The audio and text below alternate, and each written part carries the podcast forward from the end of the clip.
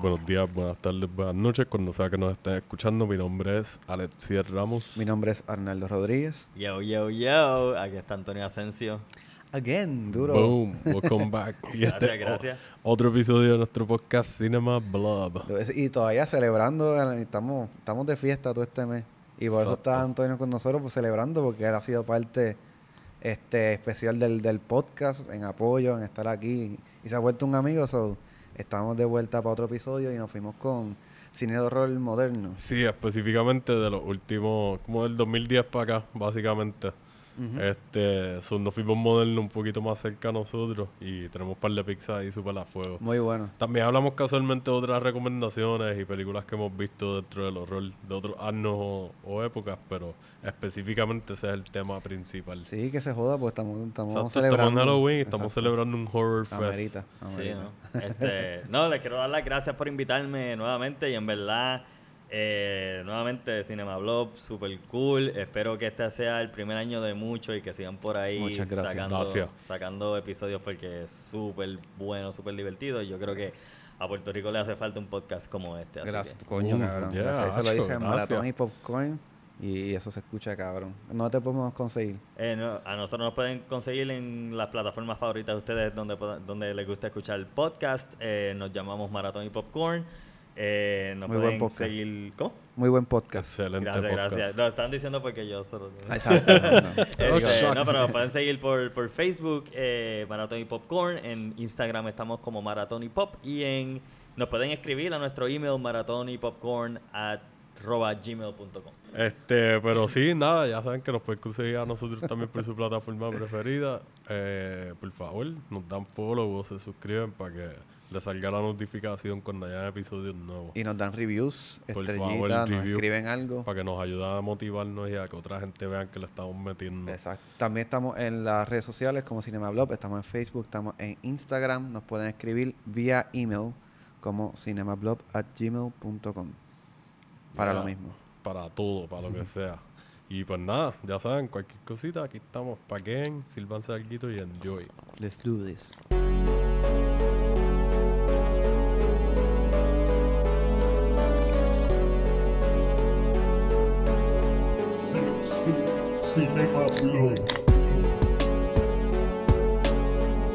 Ok, sin decir.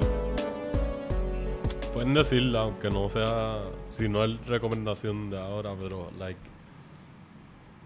¿Cuándo fue la última vez que ustedes vieron una película de horror, like. reciente que de verdad se sintieron como que. Eh, puñeta, like, this is some creepy shit? Like, impa- que te Creepy. impactó, que te impactó. O sea, una película de horror Eh. que, que, Dios, que llegó. No me vino que te asuste completo, pero como que te haga pensar, like, esto que está pasando, like, this horror. Alright. Yo tengo la mía. Zúmbala. Fue Inside, L'Intérieur. Ah, la- tú la posteaste francés, hace sí, poco. loco, porque, porque fue como, I mean, es de estas películas que te impactan, que, que es shock value mucho de ellos, tú sabes, que es como, ah, voy a hacer Eh, esto. Es French, like, eh, se me olvida cómo es el término. Torture ah, porn. Estilo high tension y, Exacto. y like martyrs y esos Y- viajes y- así. Y yo tiraría ahí hasta eh, a, a, a Gaspar Noé, y ustedes estaban hablando el otro día de unos, eh, bueno, yo lo estaba escuchando en un podcast el otro día de uno, de u- unos franceses, no es, no es Luc Besson, es... Ah, los de... Ajá. de- Los de High Tension mismo, Le Menu. Denis es el Delicatessen y... y Ajá. Ese mismo, ese mismo. Y, diablo, ¿cuál es la otra? The City of Lost Children. Exacto. Exacto. Sí, sí. Los franceses, Pero que es la ellos- que a, hay. a ellos yo no los veo como dentro del horror. No, Tienen situaciones surreal, que no, visualmente son appealing Sí. para los fanáticos del horror, pero ellos son más como surrealismo y fantasía. Es cierto. Exacto. Y como un poquito de realismo mágico mezclado con cosas más viajosas, no sé. Pero igual, esa película, Inside. Que fue lo más que te choqueó, lo, lo, lo visual, como era como torture porn o algo así. Yo creo, sí, tenía. No sé si cae como torture porn necesariamente, porque para mí torture porn tiene que ser. eh, tiene que tener dos características. A, que un personaje se esté disfrutando torturar a otro personaje. Cierto. Y, y bueno, y B, que es más o menos lo mismo, ¿no? Que este, la razón por la cual vemos torture porn, que hay cierto hay cierto placer de la audiencia, hay cierto sadismo de la audiencia también de quiero ver a estos personajes, o sea, quiero ver cuán cuánto este, hacen este personaje sufrir y quiero ver a esta persona cortándose su propio brazo whatever, tú sabes, como Ya. que de, de parte de un personaje y de parte de la audiencia está como ese sadismo de I want to see how you can shock me. Esta no era, para mí no era tanto eso, pero sí eh, había mucho gore y también y, y era era el hecho de que estamos bregando con una mujer preñada Ajá. que lo, haci- lo, lo hacía super creepy. Entonces, entonces, este, tiene un CGI malísimo. O sea, tan malo que yo pienso que la película sería mil veces mejor sin, sin eso. Like, el- la- la pel- es, es como, la película cojea un poco, es como que, en verdad, hay que mencionar lo malo que es el CGI, porque hay unas cosas, la película del 2007. Ya. So, like, pues hay cosas que obviamente no se van a ver tan brutales. A lo mejor en aquel entonces se veían más brutales. Pero yo me terminé riendo. Aunque sé que no era la intención de la película que yo me riera por el CGI. Pero es una parte pequeña de la película. Todo lo demás, todos los efectos eh, eh, prácticos y todo el gore que tiene.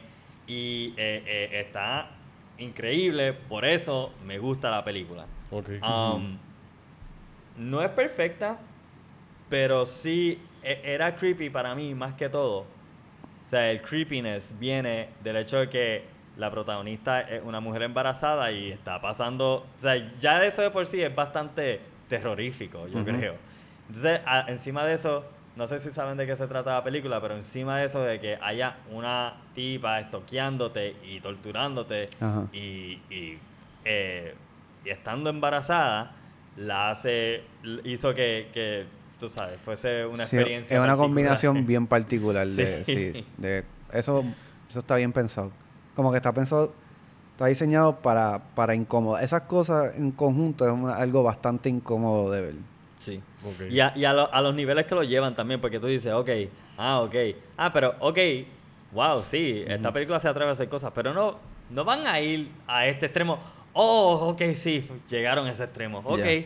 ok, Yo chévere. vi, yo vi una película que esta sí es torture porn. No, no, en verdad no voy a mencionar esa, porque yo creo que yo te había mencionado una vez. Pero ya te hablaste de una de esas, o no. Es que siempre me, me ha No, impactado. puedes un montón. mencionar lo que sea porque estas no son las recomendaciones. Exacto. como que No la voy a recomendar para verla, simplemente estoy diciendo que la vi. La experiencia. Ah, sí. Es The Human Centipede 3. Ah. No, 2, la 2. Ah. Yo vi la 1 y vi la 2. Voló encanto. La primera tiene una premisa bastante Sí, interesante. estoy de acuerdo. Bastante interesante la ejecución. Hacho, las actuaciones son Las actuaciones son malas, malísimas, sí, y verdad. Y usualmente. No, pero eso, deja que, deja que veas la 3. La 3 yo ni la pude empezar. O sea, yo empecé yo. ¿Qué es esto? Ah, yo no, by the way, yo no terminé la primera, yo me quité. Ok. Y So, lo que hice nunca- fue que después le di fast forward para Pa' ver la parte las de mejores good partes. que, uh, exacto. Fui directo a la carne, a la Exacto. ahí. Ah, directo a la So caca. Exacto. No, este, ajá. Pero Human Centipede es como el que es- sabe de Human Centipede 1, que es un médico que hace una pendeja quirúrgica. Pues la segunda es como media metacine. Como si un... ¿Tú viste la segunda? Sí. Pues este tipo que tiene problemas, que está obsesionado con la primera. Con So, la primera película. con la primera película trata de hacer lo mismo, pero obviamente él no es médico, so lo que vas a ver es mucho más gráfico. Pero no solamente por eso, por otras decisiones del director que yo digo, why? Yo me, me preguntaba por qué yo estoy viendo, sigo viendo esto, o sea, ¿por qué? ¿Por qué Y- me tengo que exponer a esto así? Que también tiene una mujer preñada, by the way. Exacto, Sí. Sa- eso, eso, por eso hizo el- el- la detonancia. Estoy detectando un patrón aquí. Ustedes están bien. Sí, no sé. Tengo cita con el psicólogo en estos días. Ya hablo con, ya hablo con ella de eso. La que sí iba a decir que me impactó bien cabrón fue, o sea, que, que dejó secuelas por un tiempo, a diferencia de otras películas, fue The Conjuring, la primera. Ok, que la otra vez cuando estábamos grabando Estábamos el de entre medio episodio, creo que hablamos de eso. Sí, porque hubo un factor, además de que me impresionó mucho cómo está dirigida, o sea, los trucos de cámara están bien cabrones. La historia como fue contada, yo no me considero una persona que creo en espiritismo o lo que sea, pero crearon en mí como una duda, como que, esto es verdad. Mm. Como que esto pasaba antes en las películas de Texas Chainsaw Massacre, pasaba en otras películas donde no estábamos, no teníamos tan accesible la información en el internet. O sea, Blair Witch Project yo creo que es de las últimas películas que maybe no, como que esto es verdad, esto es verdad o esto es mentira, que es la que hay. The Conjuring no es que yo dije, ah, esto fue verdad, pero me puso a dudar como que... Y, y, y, y si hay espíritus por ahí bien cabrón y... Y esa cuenta, porque esa es de, de los 2010, ¿no? Ujú, Like, so, exacto. esa Sí, podría... eso es como que por el lado, pero a la Right, misma right. es como que caería también. Ajá, exacto, sí, pero en verdad, eso yo creo que el- la más así que se me quedó. ¿Y tú? Yo hace como dos años vi una película de un director que ha estado pegado en el horror, de que lo único que ha estado haciendo horror ahora es Mike Flanagan. Él hizo la de Doctor Sleep. Ajá. la- Y Midnight Mass ahora en Midnight Netflix. Mass salió hace poco de él. y- Serie limitada de él. Doctor Sleep es la, la, La, secuela la de secuela The de Shining. The Shining. Entonces él hizo la serie de Haunted. Eh? The Haunted on Hill House. Eh, Esa misma, exacto. Esa serie es de él y creo que la otra serie que hicieron es de él. Y, y pues nada, ese tipo lleva haciendo escante y hizo esta película hace par de años que se llama Hush. Hush. Que es un slasher. Eso me suena. Que está en Netflix. Digo, si todavía está, está en Netflix. Está bien cabrona. Sí. Es de esta muchacha 2016. que, eh, entiendo que sí. Ok. Ella es sorda. Y está en una casa. Pues, si no me equivoco, es una autora. Está escribiendo una historia, qué sé yo, como pasa mucho en historias de alguien que está escribiendo, como que se va a un sitio más relax y whatever, para la musa. Y pues de momento un tipo empieza a, like, stalker. So, eh, técnicamente es como home invasion con slasher element. Ya. Claro. Y es un género que usualmente como que la... Recientemente que he visto como que se sienten medias baratitas Ujú. y no quedan tan buenas. O le mezclan el humor y la hacen como estilo Ready or Not o algo así, que horror y comedia. Pero yo amo Ready Ah, or Not. yo también, pero like, I'm just saying en como Hush que no. la tratan de como que encapsular a eso. Hush es seria. Sí, ya. Like, es una película de horror que like, entonces juegan con la forma en que te llevan y traen con ella no escuchar versus los sonidos de ambiente versus el tipo acá como que bregando con la situación, ¿verdad? So, es como Eh, estilo A Quiet Place, de cierta manera. Más o menos. Más, Como- que tiene algo que se puede comparar a, a Quiet Place.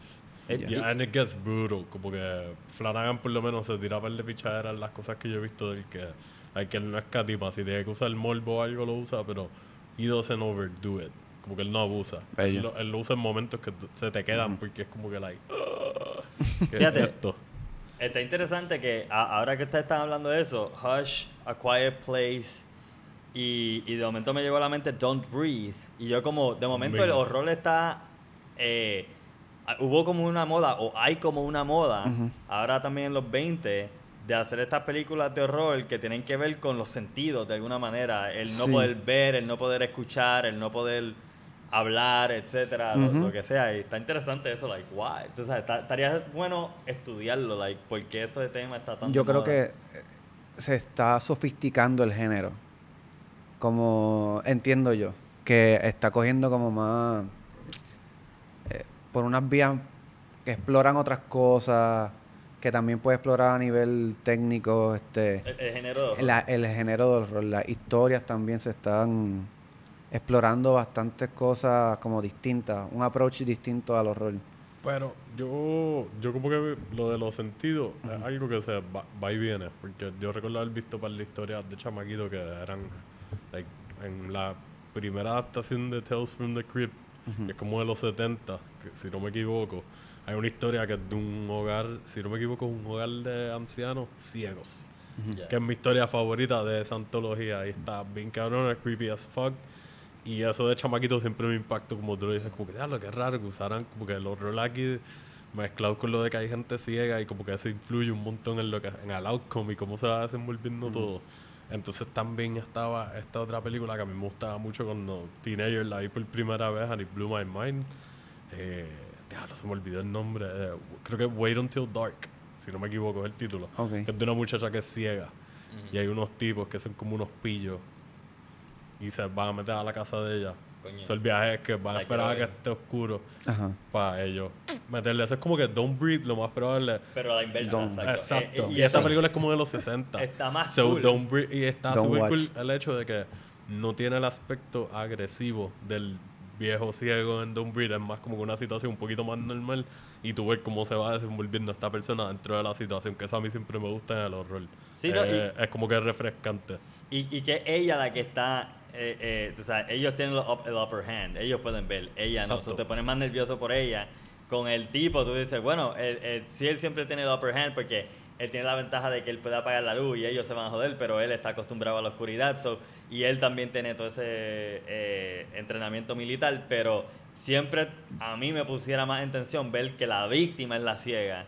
Y entonces ella tiene que ver cómo se va a. Sí, porque es como más, eh, más endearing, como que tú te encariñas un poquito más automáticamente por el hecho de que, pues, diablo, la muchacha es ciega y como Right. que estos tipos vienen a hacer algo malo y ya de por sí se está, la balanza se va más a favor Sí, de ya ella. estás como que rooting for her, como que desde el momento uno. Como A menos que sea un sociópata, un También. sadista, este es como que yo o, creo que yo o- la... odias a los ciegos, como este pendejo, como que, cabrón. ¿Por qué no puedes ver? Arnaldo, Arnaldo, te voy a dar.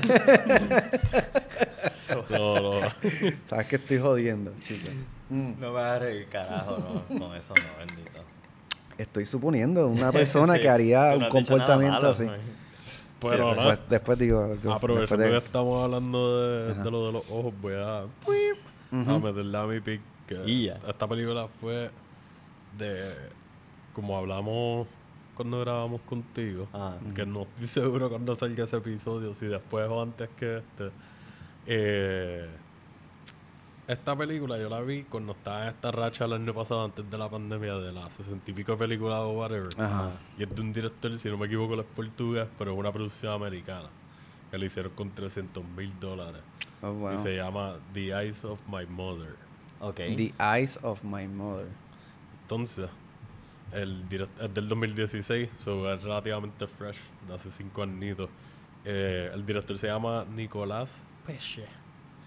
Es su debut, ha hecho un par de cortometrajes, pero este es como que el primer feature que hace. Y lo otro así grande que ha hecho es The Grudge. Oh, la, que salió, la que salió hace Ajá. poco. Ah, No, no, la, aquella, la que tú dices es creo que Gore Verbinski, si no me equivoco. ok. Este, él hizo la que salió hace par de años, o el Ok. año pasado, creo que fue durante pandemia. Que Yo creo que la yo ni vi. sabía que habían Yo hecho la un vi. remake de The Grudge. Yo la vi, a mí me tripió, pero no es nada wow. Ok. Me gustó más esta película. Que él la escribió, la dirigió y él la editó. Ya. Entonces, básicamente aquí está siguiendo a esta muchacha que crece en una casa rural con sus viejos. La mamá de ella era cirujana en Portugal, si no me equivoco. Y desde chamaquita le enseñó, como está en una granja, trabajando con cerdos y qué sé yo, le enseñó a cómo funciona la anatomía. Ajá. Como que la, la... Básicamente le curó el espanto de, de bregar con estas cosas blurry, qué sé yo, y con, con el cuerpo de otras cosas. Y pues la chamaquita termina sobreviviendo una situación bien traumática que tiene que ver con un home invasion. Y eventualmente crece. So, tú vas viendo esta película como un character story de una persona que pasó por un trauma bien fuerte en una temprana edad y se va convirtiendo más o menos como un psicópata, una psicópata. Uh, Nice. So le dan un wow. twist a una historia que tiene elementos de home invasion y de venganza con este character story aspect de algo que siempre o mayormente te ponen hombres, como que, ah, hombre psicópata, como la persona principal y aquí es como que esta figura bien dulce y tú la escuchas hablando en portugués o un poquito en inglés con el acento de, de allá y es como que, like, dude, like, yo te quiero dar un besito y como que ya, like, sentarme a mirarte porque tú eres súper cute y de momento pasan estas cosas que tú dices como que, what the fuck, like, me quiero ir de aquí, no quiero volver a verte en mi vida. Y pues, hermano, en verdad, esta película para mí fue ¿En blanco y una sorpresita bien chévere, en blanco y negro. Se ve Nice. bien crisp, como que el contraste de los negros, los grises y los blanquitos se ven bien lindos. Y Sí, a mí me recuerda un poco a una que yo recomendé hace tiempo, Aida. Sí, Aida. puedo ver un poquito de eso y, y también de, maybe no tanto de A Girl What's Home Alone at Night, que también la recomendamos en ese episodio, Sí. pero como que ahí hay un contraste similar, lo único que aquí pasan cosas de día y estás en otro setting. La ciudad de A Girl es como que comic y like, esto es un mundo real, como que estás en una casa de campo, Ajá. mucha maderita, ventanas de estas de cristal clásicas gringas con la- los postecitos de madera entre medio. Ah, porque es de, es de época. Eh, para mí es como timeless, porque tú la puedes ver como que está pasando maybe durante los, I don't know, 80, 90. Like, yo no recuerdo ningún aspecto de tecnología moderna. Ok. ahora mismo. Puede ser que me esté equivocando, pero no hay ningún detalle que te dé entender como que eso está pasando en la actualidad. Puede haber sido hace años. Y nada, en verdad es súper creepy. Like, te, se te da la atmósfera desde un principio, más viendo las cosas que van pasando que algunas van escalando a, de fucked up hasta Ajá. like, wow, esto está súper fucked up. Y se queda contigo. Es cortita, no llega a la hora y media. Yo creo que dura como una hora y veinte minutos, una hora y quince. Y Una hora y dieciséis. mira para allá. Súper Este, pero corre bastante bien. No se siente corta. ni A mí me gustan las muy- películas de horror que son así, que sean cortitas y efectivas. Y está buena porque va- es media slow burner, pero como es tan, o sea, como no es tan larga, pues es slow burner en paso, pero todo va pasando. Exacto. Y no te sientes que estás estoqueado en dos horas y pico de horror sobre extendido. Exacto. No es Eh, como maybe una película que se podría catalogar como, eh, obviamente, cine moderno, claramente. De horror moderno. Que es The, The, The Witch. The, The Witch. The Witch. Esa Ah. película se ve, yo no la he visto todavía completa. Oh, dude. Y es, me- me parece eterna, como que parece larguísima, no es que eh, The Witch está en este viaje de... de lo, hay gente que le dicen elevated horror. Y Sí. es como que pues más artsy fartsy. Y a mí me gusta, me gusta, pero después de la segunda vez que la vi, la primera vez, estaba esperando otra cosa y me cogió desprevenido y como que no estaba en ese mood, so Ya. estaba medio... Eh. Después la segunda vez me senté a verla bien, le prestaba atención a todo y fue como que, ya, esta gente se tiraron una atmósfera y no querían dejarla ahí, como que tú tienes esta preocupación de que le va a pasar a esta familia, está pasando algo de verdad, se lo estás imaginando, estás enfermo, que es la que hay aquí. Exacto.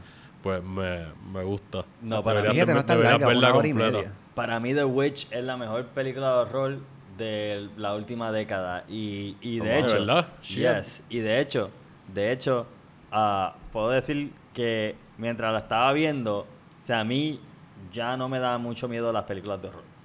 ¿Entiendes? Como yo las veo y me encantan, pero no me dan miedo. The Witch me dio miedo, tú sabes. Y Si no es lo mismo estar que te asusten a que te den miedo. es, Eso ya, eso exacto. una Y diferencia Ro- importante. Roger Ebert, ¿no? ¿Cómo es?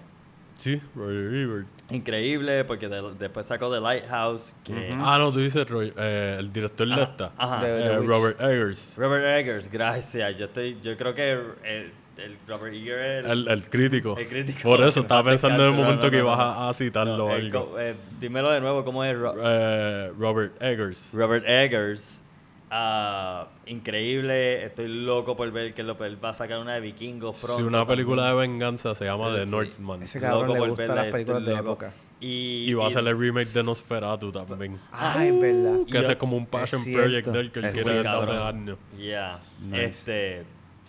Yo viera, like, la original de Nosferatu. Todas las, casi todas las versiones de Fíjate, Nosferatu están bien cabrón. No, no, me, me sorprende que hayas dicho que para ti es la mejor película. No la he visto, pero la, ahora la voy a ver. Eh, de hecho, yo estaba a- casi era la Ah, que pues, traía yo. Eh, casi era mi pick, pero no la traje porque creo que es bastante famosa y mucha gente la ha visto y Sí. hay otras películas. Yo, que- yo estaba como que así en mi lista, tenía una mezcla de las más mencionadas que me gustan y entonces otras más como esta que son un poquito más obscure y yo. Sí. Vamos a darle spotlight a otras cosas. Eh, y no. by the way, me encanta este episodio porque like, tenemos las recomendaciones directas, como yo pues traje esta de The Eyes of My Mother, pero sí podemos hacer varios segues a otras peliculitas que hemos Ya. visto y nos podemos recordar que, Ujú, aunque no exacto. las exploremos completamente, pero que están por ahí Se también.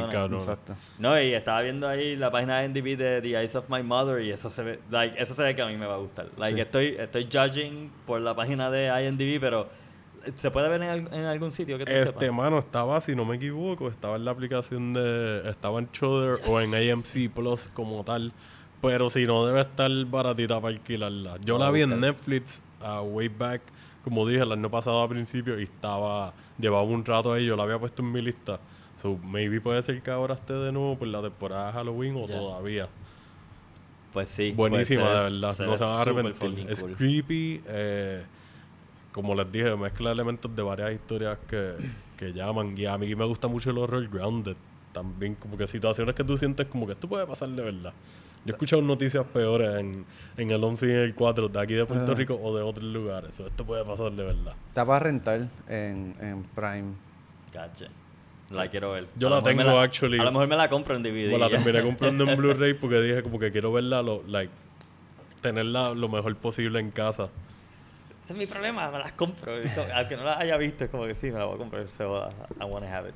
Pero está interesante que eso, como dijiste, que, que esto es tu película favorita de esta década de horror. Ujú. Pero bueno, gente por obvias razones no la querías mencionar.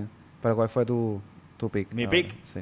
Mi pick se llama A mí me gusta Antonio porque él trae las películas que va a. Tone Deaf. ¿Ok? Este. Es Robert Patrick. Sí, este es Robert Patrick, ok. Esta película es con Robert Patrick, que el que no lo conozca por nombre, este es el T-1000 de T Terminator, Terminator 2, 2. Judgment Day. Ah, esta película, yo no les puedo explicar eh, lo mucho que yo amo esta película. No quiero oversell it, porque tampoco es la mejor película que vas a ver en el mundo, pero a mí me apeló tanto. Esta película yo la vi eh, como la segunda noche del South by Southwest. So, yo la vi en su Nice. estreno. Nice. Es dirigida por este tipo que se llama um, um, Richard Bates Jr. Yo no sé si él se puso Bates porque es fan de Hitchcock o si Bates por casualidad es su verdadero apellido y, y da la casualidad que terminó siendo un director de, de horror Y, también. y suena como un director de horror clásico, como que de, de películas B-movies o de los Y 60, la portada 70. está... Me gusta mucho. Yo estoy, yo la pueden chequear si quieren. Yo estoy obsesionado con ese director. Este, me encanta ese director y la cosa es que él mezcla o es horror comedia. Ok. Pero loco, like la comedia está on point. Y para que tengan una idea, esta muchacha que es pianista, pero es tone deaf y toca súper mal el piano. pero todo el mundo alrededor le dice, sí, wow, qué, qué buena tú eres tocando el piano, pero todos saben que to- lo toca súper mal.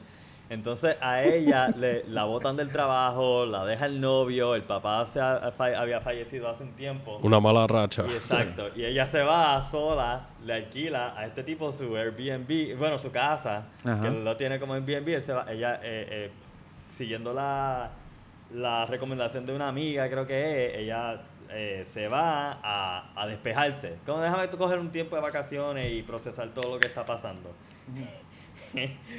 y no les quiero decir mucho más, pero les puedo decir que Robert Patrick se vota, la muchacha se vota. La cara que tiene de Psycho ahí se ve de que... Sí. Like, se ve más malo que el, que el T-1000, es verdad. Sí.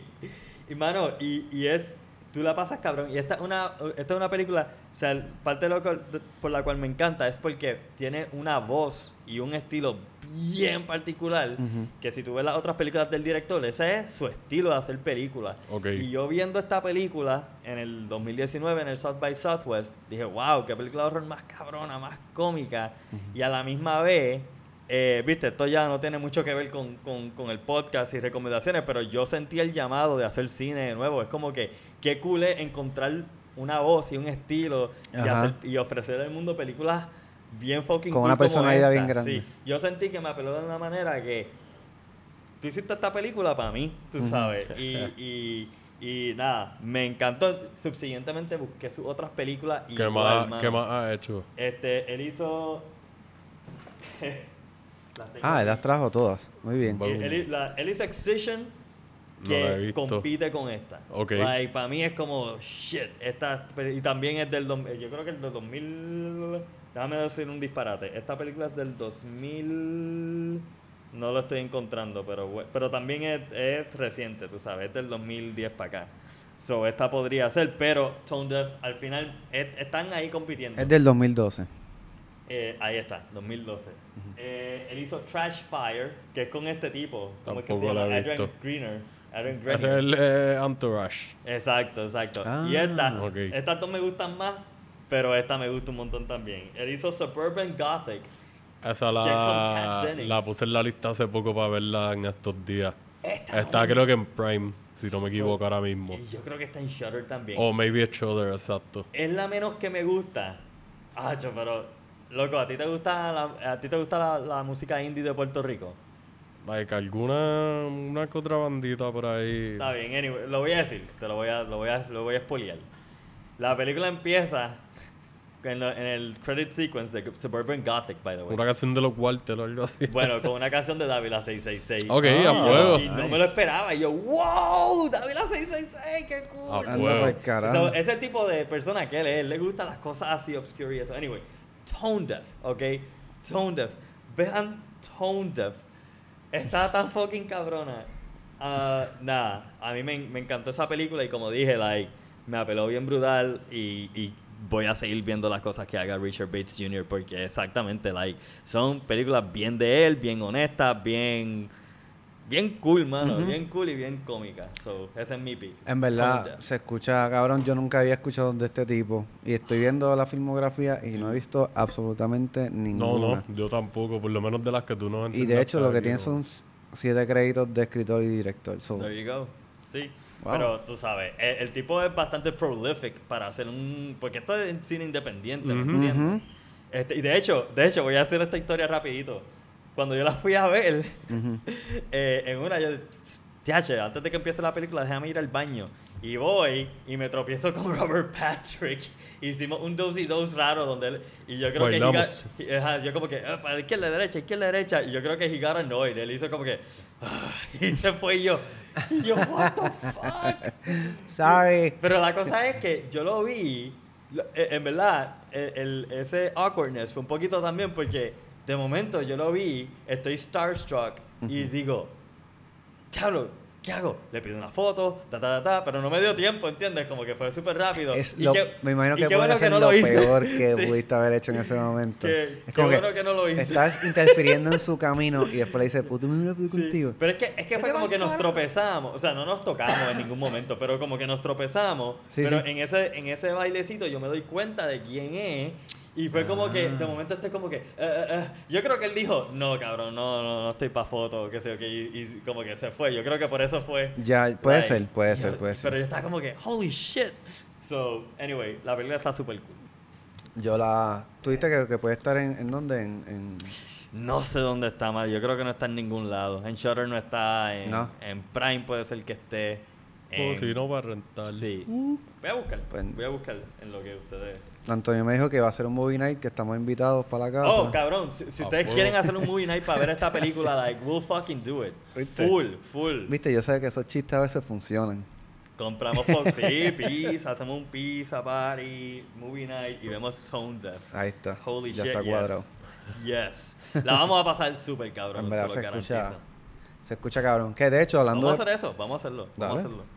Que antes de, pues, hablando de pasarla cabrón, mi pick, yo lo yo específicamente la escogí por, porque yo sé que es un pick que yo estoy seguro que ya ustedes la vieron, pero yo la pasé cabrón viéndola, como que yo sé que es una película bien buena para verla en corillo, pero antes de eso yo quería hablar un poco, que también eso puede ser un buen segue para el, para este, yo quería hablar de, de VHS, uh, de ¿verdad? VHS, La nueva, la ¿Viste 94. VHS, VHS 94? No, no la he visto. Ah, ¿Te gustan las otras? Eh, solamente vi la primera y la cosa es que, again, con- cuando son antologías es como que hay cosas que me encantan, hay cosas que odio. Hay Tú no eres fanático de fan footage tampoco. Tampoco. Es cierto, no, pues no. aquí no. la Esta 94 la recomendación no es vas a pa' ti. odiar. No. Rayos. Pero para el que le guste, yo pienso que eh, VHS, al igual que ABCs of Death, se han convertido como un catálogo para las up and coming o, o las personas que ya están establecidas o las que están a punto de salir.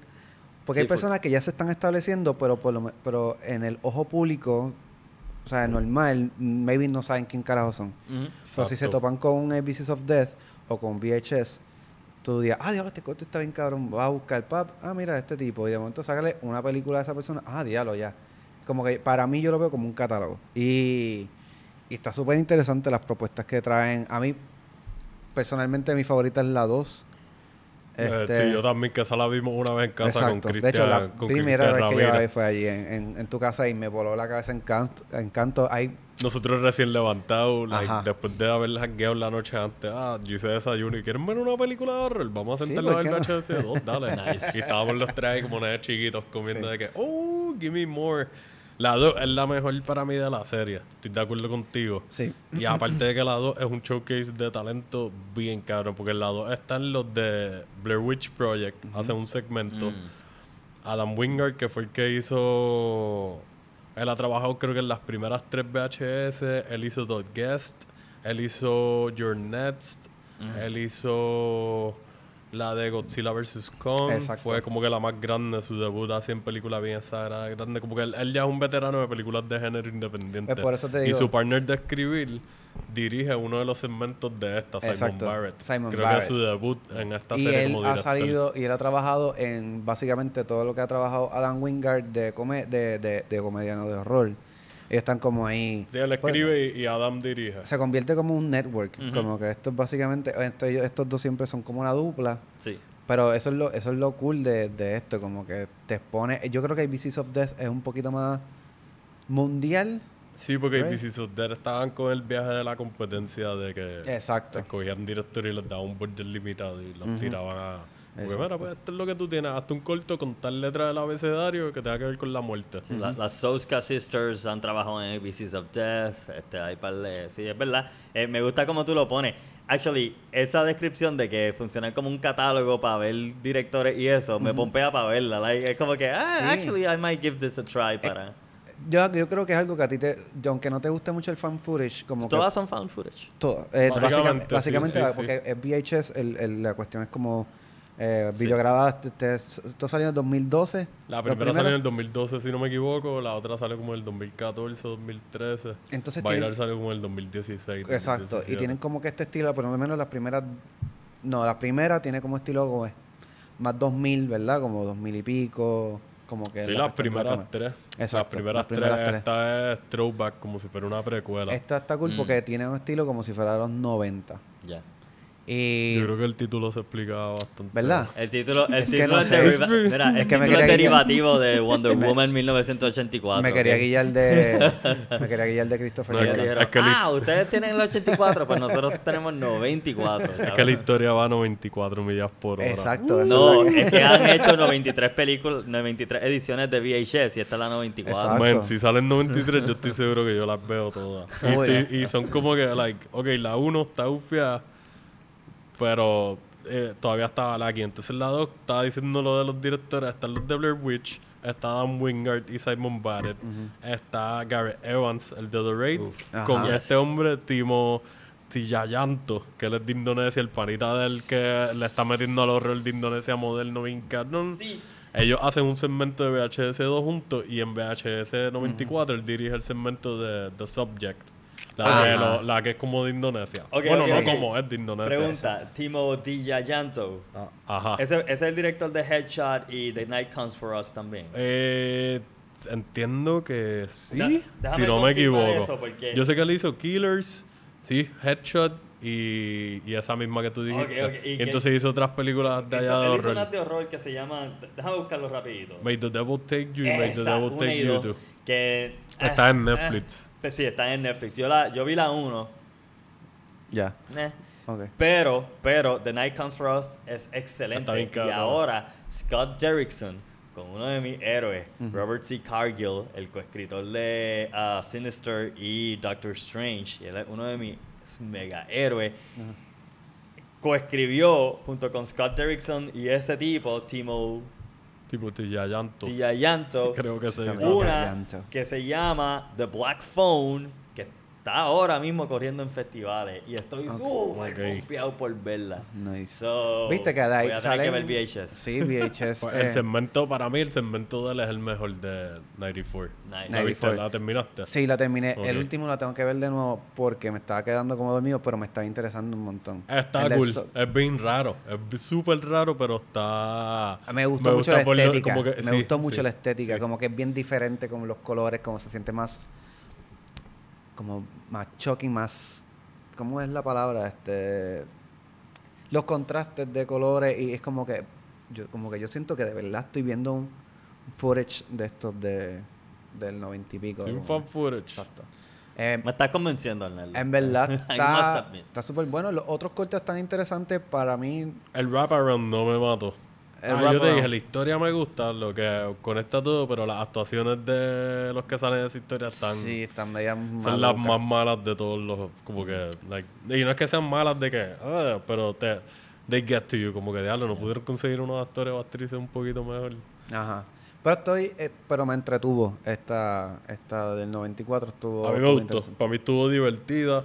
Eh, Return to Form, porque La 1, como estaba diciendo, está buena. A mí me gusta. La 2 está súper cabrona. La 3 fue como que tiene muchos conceptos buenos, pero eh, como que se perdieron de momento. Ajá. Y entonces con esta de 94, pues para mí volvieron más a lo que eran las primeras dos, pero con un twist. Y Exacto. yo me divertí. Yo la Es, recomendaría. es para es pa divertirse. Está en Shudder, lleva, salió hace como menos de una semana, Exacto. como 4 o Ya. 5 días. Yo amo a Shutter, so para apoyarlo a ellos nada más la viera. Yo, el día que salió, yo estuve pendiente y yo me levanté como a las 6 y pico 7 de la mañana y estaba libre. Yo, diablo, no tengo nada que hacer. Cuando chequeo, yo, uh, es que sale VHS y no subía. Me meto a Facebook, me meto a los comments y un montón de gente quejándose de diferentes partes del mundo. Ah, mira, Ah, esta hora acá, esto, lo otro. Y de momento, no me aparecía en Shudder, like, en ninguna parte. Y tú sabes que ellos cuando tiran películas nuevas te aparecen rápido y más si es uno original. Pues me da con buscarla. Y ahí está Hyperin, pap, VHS 94. Y me aparece y yo. Play. Pipazo, pap, vamos a sentarnos aquí. Como un nene chiquito. Y se lo dije al lado y yo, mira, está VHS 94 por si quieres verla antes de que le metamos a, al episodio de horror moderno. Quería ver otra que tú habías alquilado, que no voy a decir el nombre porque probablemente sea una pick Eh, eventualmente, sí. Este, pero, pero pude ver esta y en verdad la pasé cabrón. La voy a ver de nuevo. Pues la vi muy tarde en la noche y como que ya lo último estaba. Eh, me iba a quedar pegado, pero la voy a ver de nuevo. Pero la pasé cabrón. Y hablando de pasarla cabrón, voy a, la película que quería recomendar es una que ya tú mencionaste casi ahora mismo hablando de VHS, porque son unas personas que han trabajado en las películas de VHS, los cortos, que, de una película de Adam Wingard, y es Your Next. Yo amo Your Next. Porque Ney. Your Next amo Your Next. a mí me sorprendió un montón, eh, porque yo fui con expectativas como... Había escuchado por ahí que estaba buena, había otra gente que dicen que está como que overrated. They're wrong. Y yo pienso que, mano, eh, es una película que es de los principios de, los- de los 2010, de la década 2010. Es 2011. ¿verdad? 2011. No, en 2000. 2013 yo creo. No, se hizo en Ah. 2011, pero Ah. explotó en Lo que, 2013. ¿De pasa, verdad? no, lo Sí. que pasa es que hubo una Ajá. adquisición de estudio Ajá. Ajá. y el- ellos estaban pautados por un release date bien cabrón porque yo escuché una entrevista de Wingard y Barrett Ajá. y ellos estaban hablando de, mira, conseguimos una, una, un release date, ponle para Halloween, el spot perfecto para ese tipo de película. Y entonces no sé si era Lionsgate o quien sea el estudio que tenía la película, los derechos de distribución, alguien más lo, a- los cogió en una adquisición y se combinaron dos catálogos de release de películas. Y el spot de ellos, no recuerdo cuál es la película, pero se los sacrificaron y los cambiaron a ellos como un año o maybe 8 o 10 meses más tarde. No, mentira, como un año y como dos meses más tarde, eso ellos cambiaron de octubre High Season de Horror a fucking enero, que es como un low season en, la, en el cine comercial Ajá. porque iba a salir una película nueva de I don't fucking know, de alguna franquicia de acción, Fast and the Furious, por Ajá. poner un ejemplo. Damn. Y eso los clavó. So, la película se convirtió como un cult classic moderno. Exacto. Porque no dio el, el boom. Maybe no hubiese pegado tanto, pero yo estoy seguro que hubiese hecho más ruido si no les pasaba esta clavada de que por políticas de estudio. Porque creo, si no me equivoco, parte de la movida fue que el ejecutivo que estaba corriendo esa, esa release Ajá. en la adquisición también lo sacaron por el carajo y Ah, vino sí. alguien más corporate Ajá. y entró en la cadena y dijo como que no, no, no, vamos a mover los, los que nos van a hacer chavos seguro. Y pues Exacto. los, los clavaron. Porque esa película hizo un montón de ruido en los festivales. Sí, Hizo un montón de ruido diciendo... No sé si la estaban sobrevendiendo, pero están diciendo que era la, la cosa más cabrona que había salido.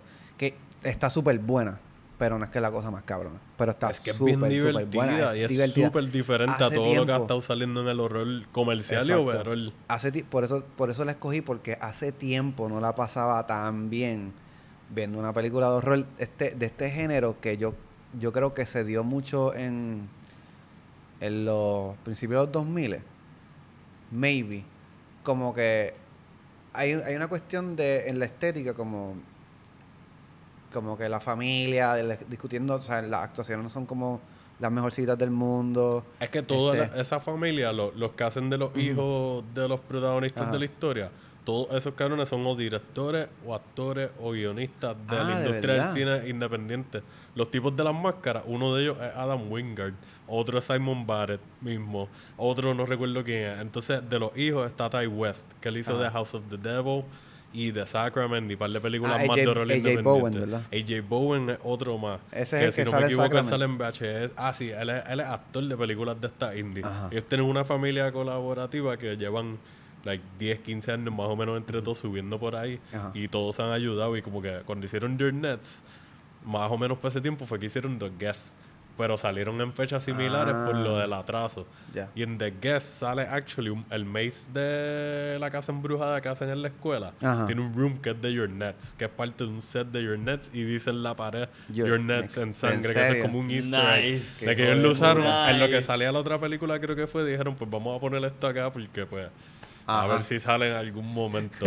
que esta película en verdad, aparte de, de lo que tú estás diciendo de la estética, que fue bien influencial, a, a- like, fue en el 2011, 2012, whatever, y todavía nosotros estamos viendo películas que salen que tú puedes decir, esto es como Your Nets. Lo mismo que hicieron con Yes. The Guest, Ajá. puedes hacer lo mismo con Your Nets. Esto se parece a Your Nets. Exacto. Bien canon. Sí. A mí, a mí me, yo pienso que, que yo, ¿verdad? Tirándome un, un pareíto ahí. Ajá.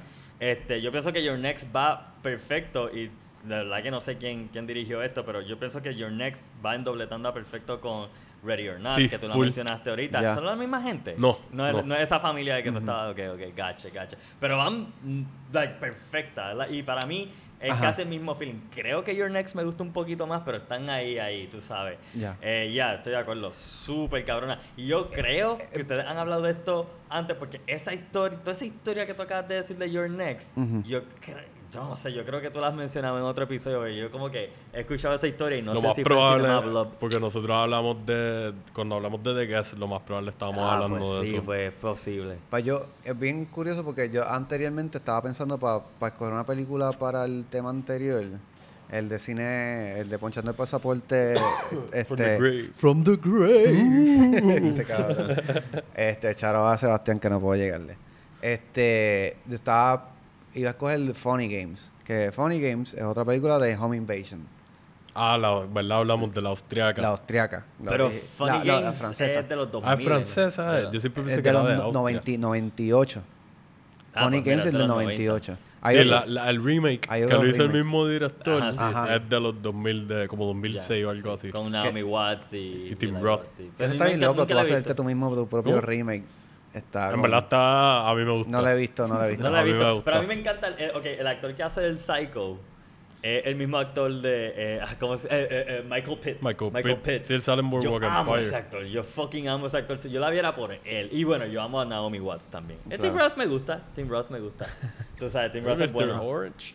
Eh, ¿Cómo? Mr. Orange. Mr. Orange, claro, tú sabes. Pero que esta So, pues ya una película de Home Invasion, pero es bien fuerte, es como bien dark y es como es lenta y es, Sí, es todo lo un slow opuesto a burner también. Es todo lo opuesto Your a esto. es más snappy, como que más Yo- fuego. es va- pero para que la gente sepa, este, básicamente Your Next es un home invasion eh, de esta familia que está celebrando como el aniversario de los viejos, este, en una casa alejada en el carajo, nadie sabe dónde, este, y es como, pues, son acorralados por estos pillos, este, que son como que unos asesinos bastante weird, como que son bastante extraños.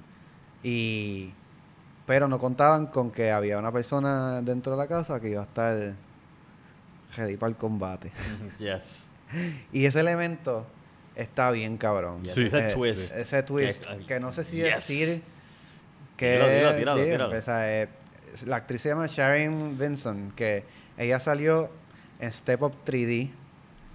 que Es la protagonista, Ella es la ¿verdad? protagonista que tú la ves en trailer y tú como que, pero en esta película, she's a fucking badass. Y se le cree lo que está haciendo. Sí, lo hacen de una forma bien convincente. ¿Sabes de qué? que- E- Ese es un buen punto porque una actriz menos que ella podría haber hecho. O sea, Se sentía como medio forzado. Exacto, se podría, podría pasar, pero es verdad, ese es un buen fucking punto. Like, el acting está bien cabrón y es verdad que tú te lo compras bien cabrón si esta O tipa. sea, cual- no cualquier persona, hombre o mujer, puede hacer Yes. un personaje badass y que tú se lo creas. I agree. Esta tipa, tú la ves que como es flaquita, qué sé yo, ves estos tres, Step Up 3, Ujú. 3D, Y el, o sea, el cambio que hay de este Exacto. personaje a este, o sea, ya tú Que- sabes que ella no es mala actriz. Tú- tú no- bastante exacto, que, que- y no, y no solo, porque tú estás hablando del cambio que hay de Step Up 3D a Your Ujú. Next. Sí, y no, pero, pero más allá de eso también estoy pensando como que no es una persona que tú ves y tú piensas, esta persona está ready para sobrevivir en, en situaciones peligrosas. Pero cuando hace ese cambio y de momento lo empieza a hacer, tú- o sea, en, en ningún momento you second guess it. You're like, oh, qué cool. Empiezas a aprender de quién es ella y eso. Full. Y Sí, sí. Oh, shit. Bien cabrón. Nice, Yo desde el momento funciona. uno dije, dale, vamos a hacer lo que ella diga. Vamos a hacerlo ahora. Como que Right. tú callas. Y, y, o sea, en verdad, eso de los de las cosas más cabronas que tiene esta película es ella. ¿Sabes? Para mí. Eh, otras cosas que están bien nítidas, mano, pues una película típica de slasher sin, una, sin unas buenas matanzas creativas y que, y Sí, que eso mismo choquen. estaba pensando. eh, eh, ¿sabes? Está un point en ese Yep. sentido. ¿Sabes? Para mí la, la, la muerte y la, la arma, ¿sabes? Porque obviamente los slasher usualmente no hay pistola como tal. Y Aquí hay aquí, par de aquí hay par de pichaderas. pichaderas que tú dices, fucking A. Como que... Yes. En verdad tengo que dársela a, a Barrett y a Wingard porque lo Aquí que tú estás que diciendo de ella, como que también puedo ver la dirección de él ahí porque él ha trabajado con unos casts que tú puedes ver la historia y las historias de él están bien cabronas, pero cuando ves las adaptaciones es como que pues esto me no sea culpa de él, esta gente yo no sé quiénes son, so es como que pues esto es lo que había o esto fue lo mejor que consiguió, pero la película sigue siendo buena. Entonces acá pues tiene gente con más experiencia y qué sé yo, y es como que ok, pues ya tú estás curado de espanto. Sí. Tú hiciste películas con me- mucho menos budget. Y actually esta película, que es de estudio o la distribuyó estudio comercial, Un millón de dólares. el budget es, ajá, un, un 20% de lo que fue The Guest. The Guest fue 5 millones, si no me equivoco. Really? Wow. Y The Guest fue una producción independiente distribuida, si no me equivoco, independiente también. Pero fíjate, The Guest, en comparación, para que tú veas lo que tú puedes hacer con un budget, The Guest parece más de, de 7 Exacto. millones de Eso pesos. mismo estaba Sí, pensando yo. Like, yo diría al revés. Yo diría, like, esa fue la más. Si me lo dicen sin saber eso, yo digo, ¿cuál, ¿cuál de estas dos tú crees que costó más? Yo digo, Your Next, sin duda. Y entre Your Next y The Guest. So hace más impresionante todavía. Lo cual también, mano, este, confirma hasta cierto punto que esto, ¿verdad? Dependiendo de, de, de qué estemos hablando y cómo lo estemos hablando, pero confirma un poco lo que mucha gente dice que el presupuesto de una película es un estado mental. Eh, I mean, tú sabes, hay, hay que tener cuidado con eso, pero en parte es cierto porque, like, holy shit. He made a million dollar movie look like a seven or whatever million dollar movie. Exacto, Y exacto. se ganó lo más probable, como 50 millones por lo menos en el box office o algo así. No estoy seguro ahora, pero tirando un número a lo loco. 26 millones. Ok, está bien, no tanto, pero still como que lo... Le sacaste. Tres, cuatro veces. Sí, sí. Oye, oye, oye, y voy a decir esto, like, eh, eh, eh, eh, esto en, en un episodio de Maratón y Popcorn, eh, yeah, the plug, ah, ah, lo discutimos porque eh, yo estaba hablando con, con Manuel Rosario, un pana. Y, y estábamos hablando de, de Mad Max, uh, The Road Warrior. Estábamos hablando de The Road Warrior y, y de. Y de, y de um, ah, Escape from New York. Y estamos hablando del budget de las películas. Oye, quiero decir que Escape from New York es una de mis películas de acción favoritas. Y de hecho, es una de- yo creo que es de mis películas favoritas ever. Ok. O sea, por lo menos top 20. Ah, ok, Escape from New York es una de mis películas favoritas.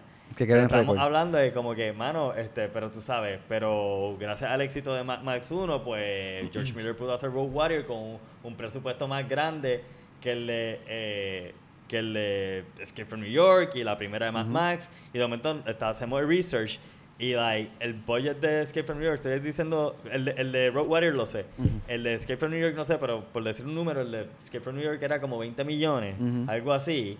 Y, y el de Road Warrior eran 5 millones. Exacto. Y después fue como que, wow, George Miller es el duro, porque like, él pudo hacer una película que se ve más cangri que Escape from New York, que parece que, que es de menos presupuesto que eh, Road Sí, Warrior. porque Pero- grabo en location, ¿verdad? Que eso le dio un production value adelante y como que un feeling de escala de que Sí. diablo, esto se siente como es, como que una, un sitio post-apocalíptico y como que en escala grande, épica. el Y, y diseño eso es lo bueno carros. también de Your Next, que el Your Next es básicamente un mismo location. Sí, eso me gusta la película mucho. sí. y exploran todos los espacios de una manera súper creativa. La película dura no sé cuánto y específicamente. así, Como ya una hora un y, poquito y- más. una hora y pico, déjame ver. Una hora y 35 minutos. Perfecto. Donde el 90% de las cosas es en la casa y tú revisitas lugares, pero una o dos veces. Y de toma, y también juegas con las tomas Ajá. de esos espacios, que Y te dan como que más dimensiones. Que siempre hay un constante movimiento. Sí, no están estoqueados en un cuarto. Siempre hay alguien moviéndose, siempre hay algo pasando. Las máscaras de algo súper sutil Yep. y relax, como unas máscaras que te puedes comprar en Paris City. Que los que no sepan qué es Paris City porque son de otro país, de otro país, es como una tienda donde venden disfraces y cosas de fiesta aquí en Puerto Rico. Y parece una máscara de esas. Pero son tan efectivas que tú las ves. Sí, exacto. Y Yo eso es estaba importante cagado. porque ahí lo pudieron haber, en las máscaras las pudieron haber cagado. Es como que, diablo, la película está buena, pero las máscaras, no, mano, estas máscaras meten miedo, mano. Sí, ¿sabes? y son lo más simple. con esa máscara, tú dices, fuck. No, probablemente tú me ves a mí con esa máscara y vas a decir, este pendejo, como que... Pero como las personas que estaban, o sea, lo- el contexto, el- los trajes y los tipos, cómo se veían y las Yo máscaras, creo que podemos decirlo que son las... Like, no recuerdo si son las tres iguales, pero sale el póster por lo menos. son como diferentes animales. Son diferentes, ¿verdad? Pero sé que uno de ellos es un lamb. Es como, es como un cordero. Exacto. Y eso está cool porque Que es ese es el como. más el- cabrón. eh, eh, usualmente el cordero es lo que. Lo que el, el Sacrifica. depredador, el depredador caza, pero ahora el. el el Exacto. cordero está cazando. Yo lo estaba viendo como a Wolf sí, in Sheep Clothing. Como que lo pensaba así. No había right, pensado en exacto, lama, había pensado en ovejita y como que la exacto. ok, mira, sí. Pero chill. también me acuerdo de eso bien claro porque yo vi Your Next cuando salió. Yo estaba viviendo en Nueva York y cuando salió nos, nos regalaron, perdón. Ah. Nos regalaron más, las máscaras de Your Hacha, Next. fuego. So, so, en, en mi apartamento yo vivía con, con mi novia entonces y una amiga y un pana. Y entonces yo la puse de, de decoración en la, en la puerta de la entrada. Estaba esa máscara ahí. Ah, fuego. Nice, nice. eso no sé qué se hizo esa máscara. Yo creo que se quedó allá. No Ah, sé. Debe trip. estar bota en el vertedero. Pero en verdad es. mm, que tiene. Esta película es muy buena en, en un montón de sentidos. Como que hay gente. Yo vi cosas que la gente. Yo. Estás loco, como que. Esta película es disfrutable de principio a, de, de principio a fin, como va escalando la cuestión. Este, como dije el personaje, hay cuestiones de hasta algo estilo Home Alone. Full, full. Si te gusta Home Alone, lo más Exacto. probable te la disfrutas. Este, y la, la música, mano, la música está buenísima también. Me como, gusta como la el, el utilizaron. intro. el cómo intro. usa- eh, es uno de mis intros favoritos desde hace tiempo de películas de horror, específicamente cómo utilizan la música. Es verdad. De que me imaginé la escena y todo pensando la, like, no recuerdo cuál es la canción ahora, pero la, me la imaginé con varias canciones que me gustan mucho de ese mismo feeling, porque recuerdo que era como media psicodélica, como o rock clásico. Era como un rock, rockcito clásico de los 80, por ahí. Algo ¿no? así, pues me 80, fui en viaje 70, 80. pensándolo con otras bandas, es como que dale, esto funcionaría con tantas canciones diferentes, Full. lo hicieron súper bien. Sí, Y que- después que como lo retocan más, después como lo retocan más adelante está Exacto, le dan el tratamiento bien cabrón. Este, eh, que yo iba a decir, el- hay, sí, vamos a decir esto, hay cosas que tú te las esperas, que son clichés, que son clichés clásicos del slasher o whatever, pero no te esperas que pasen como pasan. Exacto. Exacto. Es que el twist que ellos le dan a esos clichés. Exacto. Eso es lo que la hace tan refrescante. Hay gente que dice, ah, que lo mismo. No, no, ellos fueron, fueron tan fieles al, al género que utilizaron lo, pues, lo, hasta los clichés y te los cambiaron. Porque dices, va a pasar esto en tu mente. Y pasa más o menos eso, pero pasa de otra manera que tú no te lo esperas. Tú y yo, uh, ok. Sí, juegan con la expectativa. Dicen, ah, tú te esperas esto porque este es el cliché, esto es lo que tú piensas que va a pasar. Págata. Y, te, y te, ahí te tira el. Y al final está bien cabrón. Sí, eh, está nice. Oh, sí. Yo recomiendo esta película bien cabrón. Está en Hulu. Y recomiendo también que la vean en Corillo.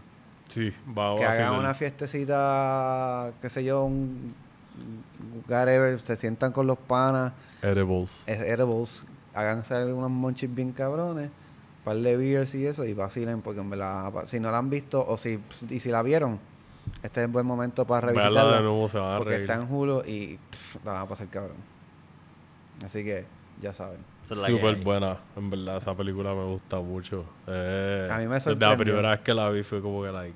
Y actually, desde que vi el trailer, cuando iba a salir que vi el trailer no conocía bien a esta gente todavía, los conocidas porque salieron las de VHS y era como que, like, yo necesito ver esto. Like, ¿qué carajo es esto? Like, esto, ajá, ya me gusta el horror y la comedia, pero esto se ve como que, like, super dark y a la misma vez, like, bien fucking cómico. Like, hay un balance bueno. Yeah. Y le meten. No, Good y, shit. y algo que tú me hiciste pensar ahora también es que este es el tipo de película que fácilmente pudiera ir por la quinta parte ya. Your Next 5. Ajá, Mano, pero se ha bueno mantenido no. pura. Qué y yo bueno. pienso como que, eh, esto tiene, porque hablaste del final y yo, y yo siempre pensé como que, coño, ¿qué habrá pasado después de eso? No sé qué. A lo mejor un Your Next 2 estaría cool y eso, pero no me molesta para nada que se quede Your Next, la única película, like, no hagan una franquicia, simplemente se quede No. pura. No hagan Maybe un remake tampoco. Bueno, puede ser, maybe en, Sí, en de años, Yeah, con otro contexto claro. histórico y qué sé yo, pues Siempre puede ser siempre hay uno. interesante. Pero por ahora no la toquen. O sea, Sí, déjenla sí. como está. Me gusta está la pureza bien. de ella también. Sí, exacto. Ha mantenido, ha estado más de una década y no, like, o más o menos una década y se ha mantenido ahí. Yo ahí, sabía que ¿no? ustedes la habían visto, no estaba seguro si, si la habían disfrutado tanto Acho, a mí como me ellos. encanta esa película. Yo hasta que- ahora es como que de las más que me, me gusta mucho la filmografía de ellos dos juntos. Y es de las más que me gusta de ellos dos juntos. So, fucking A. Gracias por traerla. de nada, Yes. gracias. Para eso estamos, muchachos.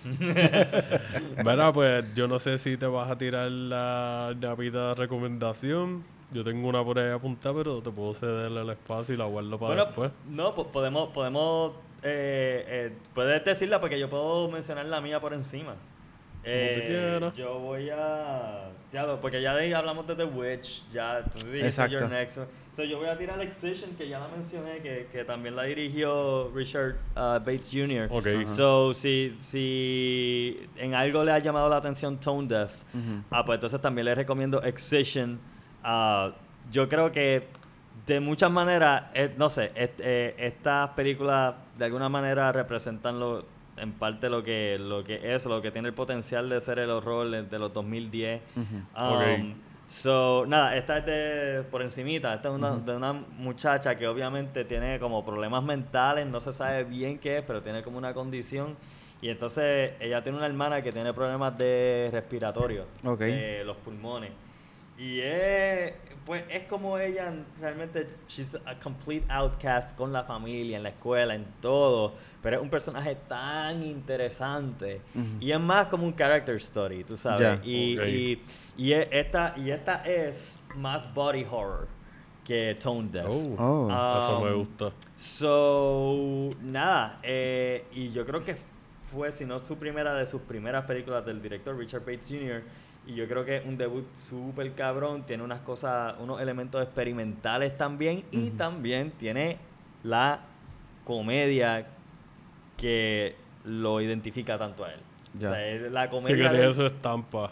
Exacto, exacto. Eh, es que es bien peculiar. Si tú ves, como que tú las puedes ver y decir, ah, sí, este es el mismo director. Así que chequense Tone Deaf y se- chequense Excision. De, Ok. de, de repetir el nombre del director para que ellos sepan quién, quién fue que lo hizo. Richard Bates Jr.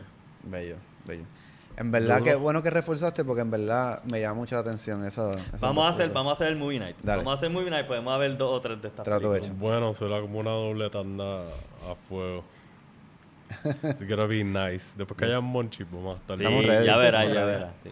Pueden traer algo, pueden prender Yo puedo también. cocinar a fuego. Pues yo me voy a ir, mala mía, Antonio, pero me voy otra vez para un género que, que esto fue sin planear, actually. Pero Ajá. pues ya quería hablar de ella. Un género que tú no te disfrutas mucho, que es fan footage. Eh, y es una película del 2013 que se llama Afflicted. No, no, cuéntame, visto? cuéntame, cuéntame. No, Ah, no, no, no. sé, no sé de ella. Ok, Cuéntame. pues Afflicted es la historia de estos dos chamacos que uno de ellos por razones personales decide irse en un viaje alrededor del mundo y documentarlo, como si fuera un vlogger o algo así. Ajá. Pero es más con un propósito espiritual slash personal exist- existencial y pues su mejor amigo de toda la vida decide como que dale, yo me voy contigo y nos vamos trotamundo. Y pues él está grabando todo esto, está en estas aventuras, van a Europa, a Asia, qué sé yo, siguen brincando por ahí. Eventualmente en una de sus paradas, eh, uno de estos dos chamacos empieza a demostrar unos síntomas, como eh, está pasando algo, una enfermedad o algo y está teniendo estos cambios raros, estas reacciones alérgicas, como rash y cosas de la- del apetito cambiando y Ajá. como que está, there's some weird shit going on.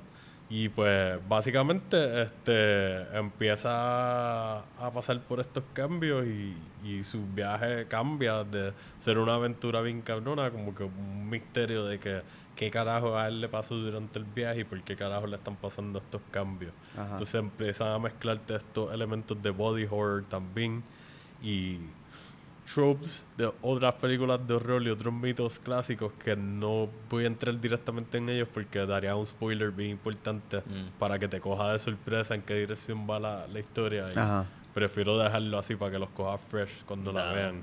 Ya. Este, mano, en verdad, la, la película es bien fucking divertida y es una película fan footage que se justifica porque es el fan footage, como que la forma en que grabaron, la decisión que tomaron de grabar, el approach. Este, ya por el viaje de que V-Logger documentando su viaje alrededor del mundo y eso. Y pues eso le da la oportunidad de usar algunas localizaciones bien gufiadas y, y como que Ajá. chesty cam, cámara aquí, cámara De la aquí de la cabeza, cámara handheld, maybe cosas con el celular, pero no hay tanto shakiness ahí incómodo ni nada, se ve bastante fluido y bastante smooth. Nice. Este, los mismos dos protagonistas, Cliff Prowse y Derek Lee, son los que la escriben, la dirigen. Y pues, Nice. este, no son los, los que están operando cámara como tal, pero entiendo que par de los stunts y cosas ellos lo hacen también con cámaras enganchadas. Este, o sea, tienen unas tomas bien fucking feas y la acción es, es like sandbots feel. Ellos aprovechan y dicen como que, ok, ¿qué podemos hacer en este género que no se haya hecho antes? Y maybe puedo decir que hasta puede haber influenciado otras cosas que han salido en otras películas de horror más comercial. Pero volviendo a lo de que no quiero spoilear elementos de la historia, pues prefiero que ustedes lleguen a sus propias conclusiones lo más fresh posible. Nice. Este, Está tiene cool, una... está cool, mala mía, que es, No, es como... Es bien lindo este proyecto porque es como que es lo que tú quisieras, como que estás con tu pana y, y vamos a hacer una película tú y yo, ¿entiendes? Obviamente Mm. tiene- reciben ayuda de otras personas, pero, sí, sí. pero es como que tú y yo vamos a escribir esta pendeja y tú y yo la vamos a actuar. Esto es algo Sí. como bien de chamaquito, como que tú estás con tu camarita en, en tu vecindario, lo que sea, y ya vamos a hacer una película. Y sabes, poner la cámara. Es como que es ese sentido como vamos a hacerlo todos nosotros. O, o, o que estemos, nosotros la creamos y nosotros la actuamos. Eso me, eso me, me llama mucho la atención. Sí, mano, en verdad, eso está... Es una dinámica y un approach super cool y como que ellos lo hicieron y para mí lo hicieron super bien. Es de mis películas favoritas, fan footage. Y que conste que yo vine a ver esta película hace como tres meses, maybe. Y llevaba años, desde que vi el trailer en el 2012 o 2013, que quería verla y nunca se me había dado. Y en Prime la pusieron. Actualmente está en Prime gratis. Que si Sí. tienen Prime, pues la pueden ver. Eh, no es muy larga, dura como una hora y media por ahí más o menos. Una hora y veinticinco, sí. Verá para allá. Duro. Y, y corre bastante bien. Este. Para mí es fan footage hecho como debería ser hecho normalmente. Like, a mí no me molesta que experimenten con ese subgénero, pero then again, yo estoy bias a ese subgénero porque a mí me gusta. Yo, yo soy bastante flexible a veces con esta historia, pero esta está bastante bien hecha. Y al ser una producción independiente que, como tú dices, ellos dos como amigos le hicieron todo casi, o por lo menos lo principal, eh, está súper cool. Y pues el efecto de que estén viajando me gusta porque nosotros por lo menos somos contemporáneos y crecimos con películas como Turistas y Hostel y otras Ajá. pichaderas así. Y es como que esa fobia de viajar y que te pase algo en otro país y como que un sitio que tú no conoces y qué sé yo, pues aquí lo trabajan súper bien porque es como que te tiran bastante directo a, a toda la caca y es como que, like, ok. Y algunas de las tomas, contigo que la película es del 2013, que creo que es como dos años antes de Spring o tres, al estar en Europa tiene algunas tomas que me, me hicieron pensar un poquito En Spring. Spring. Eso, O sea, esa son- película se graban bien diferente, como pero como que me, me recordaba, constantemente pensaba en Spring. Ya. Moorhead y... eh, Ah. Moorhead y Benson, que son otros dos que son amigos Exacto. y se tiraron el viaje de hacer algo completo ellos. Eso está bien nítido. Una buena dinámica. Hacho, deberíamos hacer películas todos juntos. Vamos a hacer un fan footage ahora mismo. Dale, Dale. Ok. tengo el celular, vamos a. Este, y sí, eso fue uno de los puntos que puse que me gustó mucho de la historia, el friendship, la dinámica de la amistad. Que se nota, les dio como que este aspecto bastante natural y orgánico. Y legitness de que pues ustedes son amigos, cabrón. Sí, ya la química está ahí. Se nota que dentro de todo el tema, un tema bien central es la amistad, como que, y es lo que pasa con esta amistad en, en este revolú. Sí que como estaba hablando lo del medio, el miedo de tu viajar y que te pase algo por allá. Imagínate el bastriz que está pasando la otra persona que no le está pasando esto, pero está contigo y se está quedando ride or die ahí. Sí. De que pues, ok, pues I, I guess we're in this together. Como que yo estoy por acá contigo y si te dijo, sea, no te puedo dejar solo. ¿Tú, ¿Tú harías lo mismo por mí? No sé, no estoy seguro. Ay, yo tampoco. Yo creo en lo de los caballos y como que pues se le parte la pata y put Como que hay y- que ponerlo del Yo saco una shotgun de la nada, mala mía, Arnaldo. No, mentira, Yo no. te Y lo de los caballos es mentira. For ¿Debería pasar eso? Sí. No, no voy a decir el chiste. No, no, no. I don't fuck with that shit. No, yo te ayudaría obligado. Si nos pasara algo así yo viajando con alguna amistad mía, of course voy a meterle. Seríamos una película de terror, nos van a matar lo más probable. Esto se puso bien deep. Sí. Pero creo que Arnaldo me vendió mejor VHS 94. ¿no?